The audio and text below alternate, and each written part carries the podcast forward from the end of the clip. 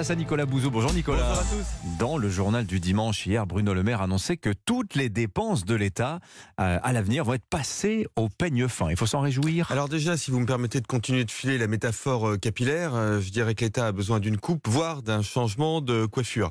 Alors le diagnostic Ou de coiffeur, alors le diagnostic de Bruno Le Maire, en tout cas sur la dépense publique, c'est le bon. hein. Notre dette publique a évidemment beaucoup monté avec le Covid et avec la guerre. Bon, elle était déjà très importante euh, avant.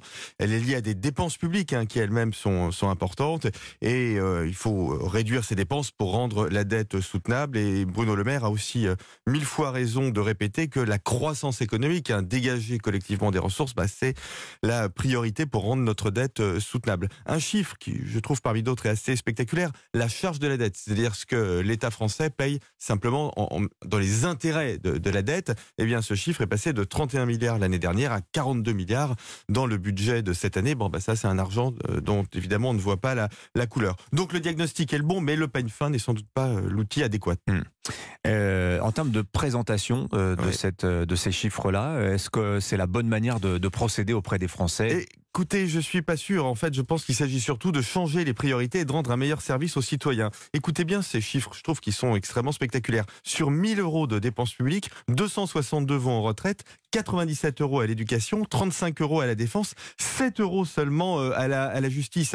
Ça, c'est typiquement le genre de sujet, hein, l'organisation de la dépense publique dont on devrait parler si on était sérieux dans une campagne électorale. Et donc, il faut changer les priorités et puis réorganiser. Parce que les dépenses de l'État, en vérité, Dimitri, euh, on les connaît. Le scanner de la dépense publique, on le pratique depuis euh, longtemps. Ça s'appelait la RGPP, Revue Générale des Politiques Publiques, en 2007. Ça s'appelait la MAP, Modernisation de l'Action Publique, en 2012. Maintenant, on a même un SGMAP, ce qui est le secrétariat général à la MAP, donc à la modernisation de l'action de, de l'action publique, qui est placé directement sous la responsabilité de la première ministre. Donc les dépenses superflues, elles sont traquées. Vous savez, quand on dit on va chasser les dépenses superflues, ça me fait penser aux politiques qui disent on va traquer la fraude fiscale. C'est comme s'il y avait une espèce de magie de la fraude fiscale qu'on n'aurait pas repérée ou des dépenses superflues qu'on n'aurait pas repérées. Ben, en général, quand on dit ça, c'est qu'on va rien faire. On a l'impression que vous niez le fait qu'il y ait du gaspillage d'argent public, Nicolas. Eh ben, je vais vous étonner, mais d'une certaine façon, oui. En tout cas, ce que je veux dire, c'est que vouloir baisser les dépenses publiques à organisation constante aujourd'hui,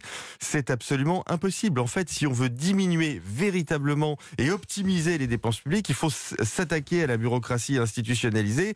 Il faut parler de certains tabous comme le statut de la fonction publique, éventuellement supprimer les départements, passer les dépenses publiques au peigne fin, c'est trouver quelques millions d'euros sans améliorer la qualité du service public. Hmm. Là où l'enjeu, c'est de trouver des dizaines de milliards d'euros en rendant l'État plus efficace. Bon, le diagnostic est déjà fait, il n'y a plus qu'à, si j'ai bien, bien compris.